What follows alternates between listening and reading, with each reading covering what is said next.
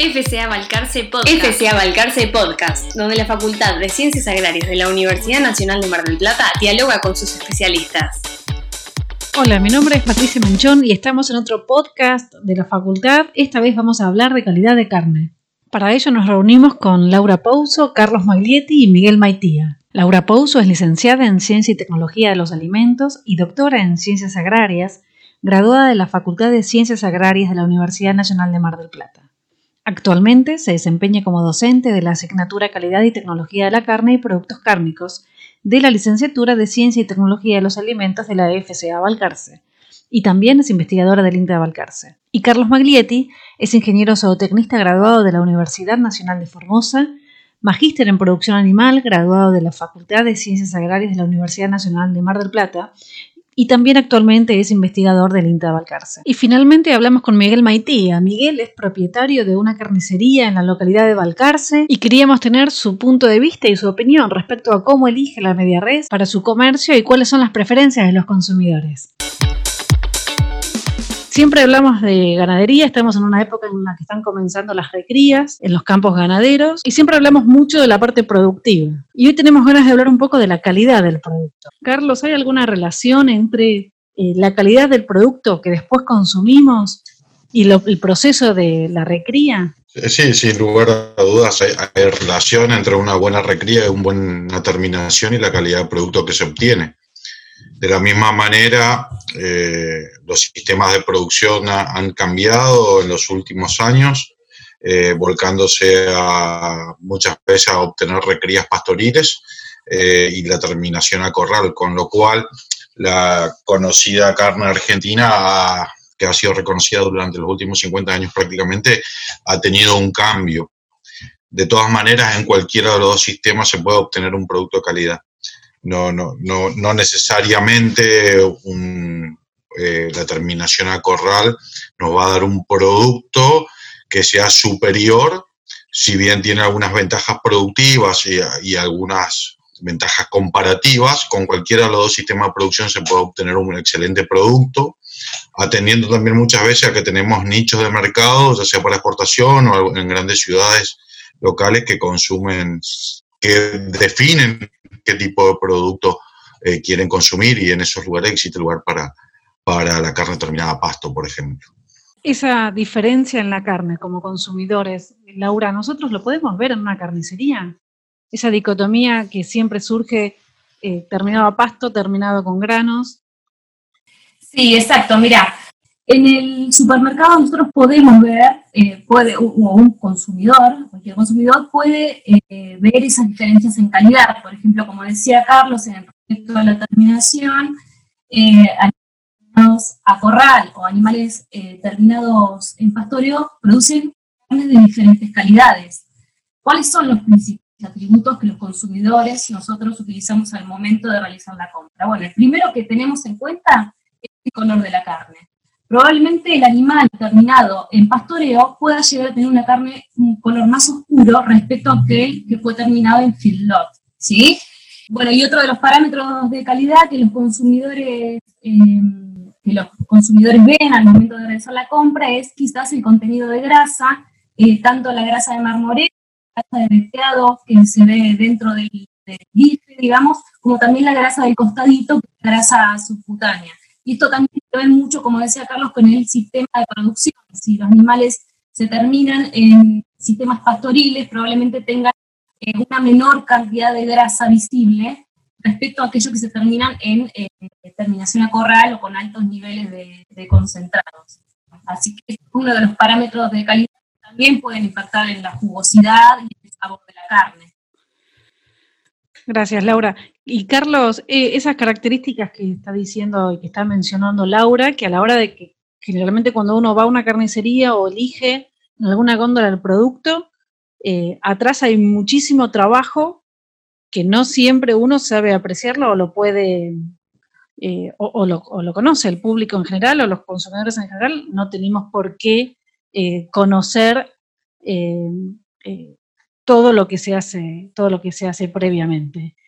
Cuando se está en la producción de, campo a campo, eh, se toman las medidas pensando en la calidad eh, de producto que está pagando el consumidor Uno debería, o los productores, o nosotros mismos a nivel de investigación, en los módulos donde trabajamos y hacemos producción de carne, trabajamos para desarrollar un buen producto, producir y un buen producto asociado a eso. Si bien hay, ciertas características que hoy se tienen en cuenta en el mercado argentino, eh, hay ciertas características, seguramente va a hablar Laura después, pero que, que son propias propias de la carne y que hoy no, no están valorizadas por, por, el consumidor o por el mercado argentino. Eh, sin embargo, obviamente uno busca en una empresa agropecuaria, obviamente es una empresa, obtener el mayor retorno económico posible, haciendo las cosas de la mejor manera posible. Obviamente que nuestro mercado, yo diría de, de fines de los 80, los 90 hacia acá ha cambiado muchísimo. Eh, hoy asociada a las características de calidad, sí estamos pensando porque, salvo como decía Laura, que tengamos un nicho de mercado que nos pague diferencialmente eh, por un animal terminado a pasto, Hoy pasa lo contrario, muchos compradores están evaluando la grasa de cobertura cuando están en los animales, las medias reses, las reses, en el frigorífico la ven un poco pigmentada amarilla, por más que sea un animal de igual edad que un animal terminado en tenga tres o cuatro meses más probablemente, hoy eso puede ser considerado, puede ser castigado en el precio, porque lo que se está buscando por una característica de nuestro mercado hoy, de los consumidores, es una grasa blanca, eh, con lo cual un animal terminado pasto, salvo que vaya hacia un mercado, a ese nicho de mercado, eh, el precio va a ser castigado. Hoy se busca claramente, los consumidores buscan un, producto muy definido, estoy hablando en general, no, siempre. Eh, y eso el productor que, que, hace las cosas bien lo lleva a analizar y tomar medidas para desarrollar su sistema productivo. Por ejemplo, el corral eh, tiene muchas ventajas, eh, obviamente, más allá productiva, digamos, permite programar ventas, son, son bastante uniformes, a lo largo de los años se estructuran muy bien las ventas, es muy difícil que se pueda retrasar las ventas, eh, a nivel productivo las ganancias estamos por encima de un kilo siempre, en cambio cuando yo quiero terminar un animal a pasto, soy clima dependiente con lo cual la duración de mi terminación a pasto puede ser 12 meses de recría y engorde o puede ser 17 o 18 meses. Todo depende, depende de cómo venga el año. Entonces, en ese sentido, el corral, que hoy tiene una gran aceptación por la mayoría, no todos, pero por una gran parte de, de los consumidores, también al productor le sirve como para eh, dar mm, estabilidad a sus sistemas de producción eh, y le permite programar muy bien las ventas a su sistema y, el, y, el, sistema económico y financiero, ¿no? Pero, por ejemplo, análisis clásico, si se quiere, de dicotomía pasto-corral, nosotros tenemos una concepción muy particular, al menos en el grupo con el, que estamos trabajando nosotros hoy, que es, para nosotros no existe la dicotomía, uno puede producir un muy, muy buen producto con cualquiera de los dos sistemas. Cada uno tiene sus ventajas y sus desventajas. Eh, no es el mismo producto, eh, pero los dos son un excelente producto y lo primordial es que es carne. Laura, ustedes tienen experiencia con todo lo que es las evaluaciones con paneles sensoriales. Eh, ahí la preferencia del consumidor, ¿hay algún grupo o por edad o por sexo o alguna preferencia de los consumidores a la hora de elegir la carne? Eh, mira, sí, nosotros ah, en el grupo, bueno, con el que estamos también Carlos Maglietti, hemos hecho varios paneles sensoriales. Eh, el consumidor, bueno, es muy diverso, ¿no?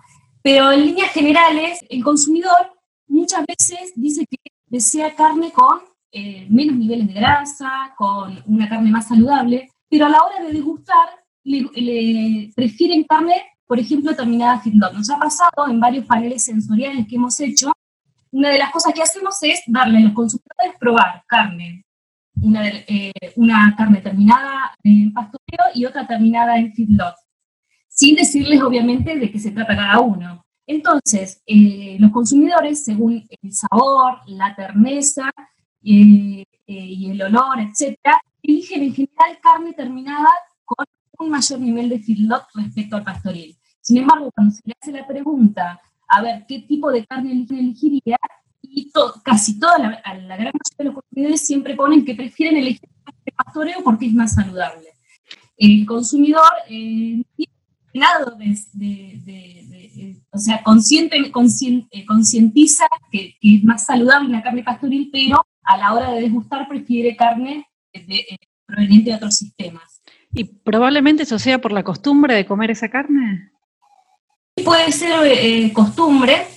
Por otro lado, igualmente hay, hay estudios que han relacionado que un mayor contenido de grasa una mejor jugosidad y aún mejor aroma, ¿no? Porque la, la grasa la carne eh, está directamente asociado a los compuestos volátiles, o sea, los compuestos volátiles que se generan que hacen al sabor y aroma de, la carne.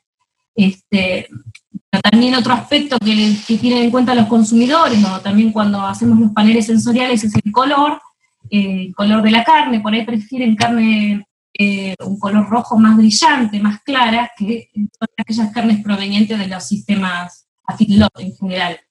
Este, variadas respuestas, digamos, pero prefiere consumir, al consumirlo carne de feedlot, si no se excede en la cantidad de grasa, ¿no? Por ejemplo, cuando yo voy a la carnicería, eh, prefiero o busco eh, en general carne que tenga grasa blanca, o sea que por lo que dicen ustedes es un animal con feedlot, me parece que le elijo por una cuestión de color, eh, carne de un rojo brillante o hacia, hacia un rosado, si yo la veo muy oscura, ya no la, no la compro, no la elijo. Y después además pretendo que cuando la guardo en la heladera en casa, el mayor eh, tiempo posible mantenga eso, que se mantenga el color. En estos tiempos en los que estamos haciendo compras, eh, tal vez no, no, tan cotidianas, porque tenemos que estar todos con el aislamiento social, ¿Qué recomendaciones haces con respecto a cómo guardar eh, la carne, tanto en el freezer o en la heladera? Y si esa carne tiene algún cambio de color o algún cambio de las propiedades físicas, eh, ¿en qué momento me tengo que empezar a preocupar? ¿O en qué momento tengo que decir no, no la puedo consumir ahora o ya la tengo que estar consumiendo? Eh, con respecto al color de la grasa, como ya mencionaba Carlos, que bien decía que en los sistemas pastoriles se obtenía grasa de color amarillo, y es verdad, como vos decís, los consumidores rechazan ese color amarillo, este, prefieren grasa color blanca. En general es debido a los eh, antioxidantes, los carotenos que tiene el pasto que se acumulan en la grasa. Entonces es falsa la creencia de que si la, la grasa es amarilla, es un animal viejo. Es falsa la creencia y creo que eh, remonta a, antiguamente que antes los sistemas eran, Carlos lo debe saber mucho mejor, pero que los sistemas antiguamente eran todos pastoriles. Entonces los animales en general, cuanto más viejos eran, más cantidad de pasto tenían y más carotenos acumulaban en su grasa. Entonces es como una creencia que antes ocurría, digamos, por los sistemas eh, antiguos, pero bueno, eh, actualmente este, hay más finalización a correr. Probablemente si tiene grasa más amarilla es porque consume más pasto. Uno podría decir, bueno, la grasa también tiene que ver con cómo fue alimentado el animal, cómo fue terminado de alimentar el, animal y eh, el tiempo de terminación, la edad del animal. Sí, hay, dos cuestiones con, respecto a la coloración de la grasa y tiene razón Laura cuando dice cuando lo que pasa con muchos consumidores es que asocian el, color de la grasa amarilla con la edad del animal. O sea, un animal viejo tiene grasa amarilla. Esa lógica es así, pero no es el amarillo del que estamos hablando de un sistema de producción donde se maneja bien la pastura y el animal alrededor de los 18 meses de vida eh, a 20 meses de vida está siendo eh, sacrificado en el frigorífico. Es un animal joven. Estamos hablando de animales de diente de leche o dos dientes. Eh, lo que sí sucede es que 30, 40 años atrás los novillos por ahí tenían tres años, pasaban tres inviernos en el campo, entonces sí la edad va a jugar un rol fundamental y la grasa era más amarilla por la misma razón que es amarilla en el animal joven, por los carotenos del pasto, pues se terminaba pasto y llevaba mucho tiempo, por lo que yo decía, de uno está más expuesto a las variables climáticas, más allá del manejo y llevaba más tiempo terminarlo. Pero ¿qué pasa? Tiene mucha cantidad con esa edad de caroteno. Se va a es como ver una vaca que se manda al frigorífico. Tampoco, cuando nosotros decimos grasa amarilla, un animal joven a pasto es, corregime la, la terminología, pero es un cremita apenas, un color muy, suave. Un animal realmente viejo es prácticamente fluo. Eh, o sea, estamos hablando de una gran cantidad de caroteno y muchos ciclos, en el caso de la vaca, por ejemplo, de movilización y acumulación de grasa que hace que, esos carotenos estén en cantidad y concentrados en la grasa. ¿no? ¿Y el color de la grasa cambia en la ladera también? Eh, con respecto al color de la grasa, em, se dice, o en los frigoríficos, cuando uno va al frigorífico, digamos, a, a la planta de faena, que después es almacén de 10 veces, dicen que eh, almacenarla en frío blanquea la grasa. Sin embargo, que yo sepa, o bajo mi conocimiento, no, no sé, no, no, o no hemos estudiado por lo menos nosotros qué es lo que pasa con diferentes tiempos al frío, si es que blanquea o no la grasa y por qué ocurre, si es un tema de, de, no, no, cristalización, sino de endurecimiento o algo óptico, pero la verdad es que no, no te sé decir perfectamente. Los frigoríficos sí tienen esa teoría, los mandan directamente las medias risas al frío, por una de las razones es para poder blanquear la grasa, según ellos con el riesgo de que si entras con la grasa justa a la cámara frigorífica, estamos hablando de 7, menos de 7 milímetros de grasa subcutánea, correr el riesgo de producir un efecto reversible que es un endurecimiento de la carne, por un efecto que denominamos cold shortening. Entonces, exponer inmediatamente a las reses a ese frío intenso de golpe para blanquear la grasa, si tenés la, tenés poca cobertura, poca protección sobre la red, podemos producir un, endurecimiento de, la carne irreversible. No existe maduración que me vuelva a producir una carne tierna después, por más que lo deje 40 días. Y me lleva a eso a una pregunta más doméstica. Vuelvo a lo doméstico. Eh, es muy común comprar carne y pedirle al carnicero del barrio que, por favor, eh, le saque esa grasa de cobertura que tiene. Eh, ¿Conviene pedirle al carnicero entonces que saque esa grasa de cobertura? ¿Afecta el tiempo en el cual yo puedo tener la carne y mantiene la calidad en la ladera? Yo creo que daría lo mismo porque en realidad lo que vos compras o lo que cualquier consumidora compra en la carnicería eh, no, e, es un pedazo de carne en la cual toda una parte está expuesta, digamos, directamente al frío. Pero si uno pudiera comprar eh, la media res o un pedazo grande, probablemente te convenga con, grasa, independientemente de que vas a tener más peso grasa que de carne, pero bueno, eh, te convenga con grasa para evitar el, choque de frío si uno lo va a poner a muy bajas temperaturas. Eh, podría, eh, o sea, si uno tiene grasa, probablemente no haya tanto choque térmico de bajas temperaturas y podría ayudar a, la, a una maduración, o sea, a una mejor maduración de la carne. De, de todas maneras, respondiendo a tu pregunta, es, es cierto, dice Laura, la conservación de la carne, pero eh, la cobertura grasa es muy importante eh, en el manejo de la conversión del músculo a carne. Eh, es muy crítico ese periodo en el frigorífico de esas primeras 24 horas que están en cámara las redes, es muy crítico y es donde se juega todo lo que hiciste bien, digamos, tiene podemos tener varios puntos de falla, digamos, nosotros podemos hacer todo bien el sistema productivo y podemos mandarnos una macana al día de la carga de los animales y agotamos el glucógeno porque maltratamos a los, a los animales y ese animal, esa carne va a ser dura, eh, va a ser oscura y va a tener un montón de, de, problemas. Lo mismo pasa en las primeras 24 horas de primeras en cámara de esa red, tenemos que seguir haciendo las cosas bien. Entonces, esto es un trabajo siempre nosotros, por lo menos en mi disciplina, yo estoy más del lado de lo que es el trabajo a campo, el productor, haciendo, tratando de implementar buenas prácticas, bienestar animal, pero eso lo, lo puedo hacer hasta el tranquera del campo, pero hay muchos puntos en la cadena que son críticos y incluso también el manejo de las cámaras de por ejemplo, en el frigorífico. Exacto. Una de las cosas que más interesa a los consumidores es quizás el, la composición de la grasa que tiene cada una de estas carnes, ¿no? De las que vienen de feedlot, de la que viene de pastoril. En general se asocia la carne pastoril, y es así, con un mejor perfil de ácidos grasos, eh, una grasa más saludable, ¿sí? Grasas más saturadas, este, que hacen a una mejor calidad de la carne respecto a la carne eh, de feedlot, que tiene más cantidad de grasa, y no solamente más cantidad de grasa, sino más eh, grasa saturada, diferencia en carne pastoril y feedlot quizás eh, respecto a la salud es que quizás la carne pastoril, como decíamos hoy, tiene grasa más amarilla porque tiene más cantidad de carotenos.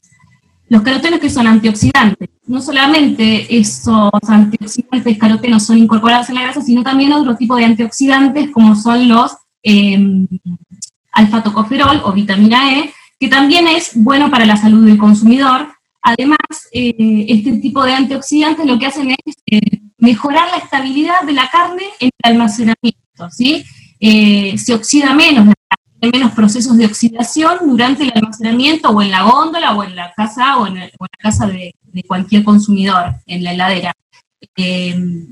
por otra parte, respecto a la conservación, bueno, hoy en día que quizás estamos comprando mucha carne eh, para poder almacenarla con todo este problema de, la, de, la, cuarentena, eh, bueno, quizás preferimos conservarla a temperaturas muy bajas, ¿sí? O a temperaturas de congelación. Eso está bien, eh, va a mantener la calidad higiénico-sanitaria, es decir, la parte microbiológica va a estar muy bien, eh, lo único que hay que tener en cuenta a la hora de descongelar, eh, la carne va a perder mucho peso, va a perder más agua que la que uno compra en fresco y no congeló. Eso es una de las grandes diferencias.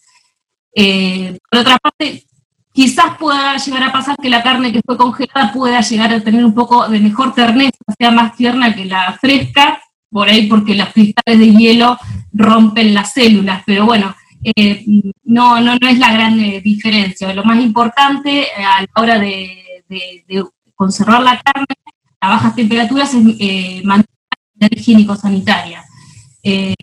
solo unos días nos dura la heladera, que es 4 grados centígrados, y dura quizás uno o dos meses a temperatura de congelación. Miguel, ¿qué es lo que tenés en cuenta cuando elegís la media res? Bueno, cuando elijo la media, lo que tengo en cuenta es el quilaje y el, tenor de grasa, vamos a decir, o, la cantidad de grasa que puede tener esa media. Eh, comúnmente busco que el animal eh, tenga eh, grasa por el tema de que después sale más tierna. eso es mi punto de vista y sobre todo en esta zona que el animal ya se cría desde chiquito, creo que con una calidad de carne mejor lo que es a una zona que es más, más ganadera, vamos a decir. Acá ya el ternero eh, sale de destete ya con una calidad mejor, vamos a decir. Y el quilaje, porque la clientela también pide, a veces, o, mi tipo de cliente, el, peseto chico, la palomita chiquita, eh, porque eh, eso supuestamente asegura una mejor calidad. Generalmente asociamos los consumidores, o es mi caso, un animal chico es un animal que tiene carne más tierna. Sí, sí, así es. Eh, yo, bueno, mira, desde el año 79 que tenemos el negocio, primeramente mi papá, después lo seguí yo, el tema del quilaje para mí va muy relacionado a lo que es la calidad de la carne. Es mucha más tierna cuando el animal es chico. Eh, comúnmente yo siempre me manejé con medias de entre 80 y 100 kilos eh, la media. Estábamos hablando previamente con Laura y con Carlos respecto al color de la grasa. ¿Los clientes de, tu carnicería tienen alguna preferencia? Si ven que la grasa es amarilla, ¿evitan el corte? Sí, sí, sí. Eh, hoy la gente busca eh, ver la grasa eh, blanca. En cuanto a mi pensamiento, cuando se empezó con los temas de Finlot, lo que nosotros notábamos a veces cuando el animal venía, la media, y la empezamos a depostar, se sentía un olor muy fuerte. Nosotros notamos que eso ahora, a mi forma de ver, ha cambiado. Y la gente se quejaba a veces, vos veías sobre todo en la parte de, de las chuletas o el vacío, que salía con un sabor distinto, o sería a lo mejor que estábamos acostumbrados a la carne de campo. Eso creo que hoy, eh, como comerciante lo veo, ha cambiado. Y lo que, si me das a elegir a mí, eh, yo eh, defiendo mucho lo que es el animal a campo suplementado. Es mi forma de ver, yo si tuviese posibilidad o tuviese campo, yo haría un animal a campo suplementado eh, con maíz o bueno, alimentos. Estoy por el mejoramiento a lo mejor de la grasa, no sale tan amarilla y es diferente, yo lo veo diferente, es más, para mi gusto, más sabrosa la carne. FCA Balcarce Podcast. FCA Balcarce Podcast, donde la Facultad de Ciencias Agrarias de la Universidad Nacional de Mar del Plata dialoga con sus especialistas.